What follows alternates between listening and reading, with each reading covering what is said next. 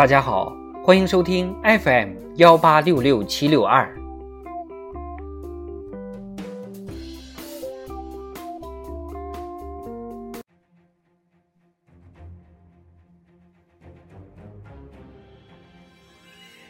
庆祝中国共产党建党一百周年特别节目《中国共产党一百年大事记》。一九五九年，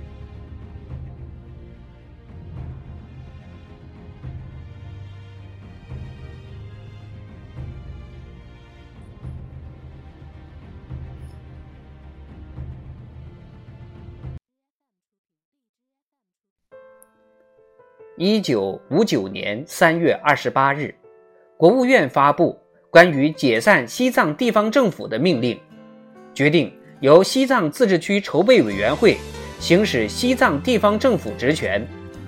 此前三月十日，西藏上层反动集团撕毁关于和平解放西藏办法的十七条协议，发动武装叛乱。二十日，人民解放军驻藏部队奉命进行平叛作战。二十二日，中共中央发出在平叛中实行民主改革的指示。到一九六零年，西藏民主改革基本完成，彻底摧毁了政教合一的封建农奴制度，实现百万农奴和奴隶翻身解放。四月十七日至二十九日，全国政协三届一次会议举行，会议推举毛泽东为全国政协名誉主席，选举周恩来为主席。四月十八日至二十八日，二届全国人大一次会议举行。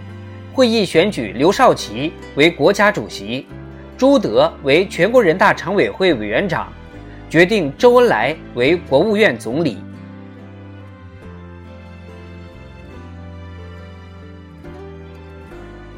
七月二日至八月一日，中央政治局扩大会议在江西庐山召开，原定议题是。总结大跃进以来的经验教训，继续纠正左的错误，但会议后期错误地发动了对彭德怀等人的批判。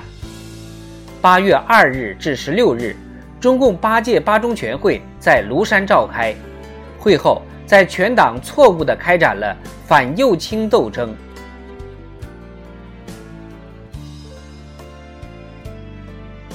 九月十七日。刘少奇签署发布《中华人民共和国主席特赦令》，首批特赦以改恶从善的蒋介石集团和伪满洲国的战争罪犯等。到一九七五年三月，共分七批特赦了全部在押战犯，并予以公民权。九月二十六日，中央军委发出。关于军委组成人员的通知，毛泽东为中央军委主席。同日，中国石油地质勘探工作取得重大成果，发现大庆油田，结束了中国贫油的历史。一九六零年二月，中共中央决定集中力量在大庆地区进行石油勘探开发大会战。以王进喜为代表的大庆石油工人铸就了爱国、创业、求实、奉献的大庆精神、铁人精神。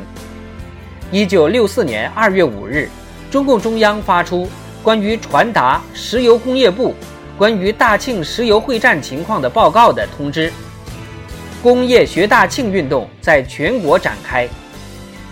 在此前后，中国还开发建设了玉门油矿、胜利油田。大港油田等。十一月一日，第一拖拉机制造厂在河南洛阳建成投产。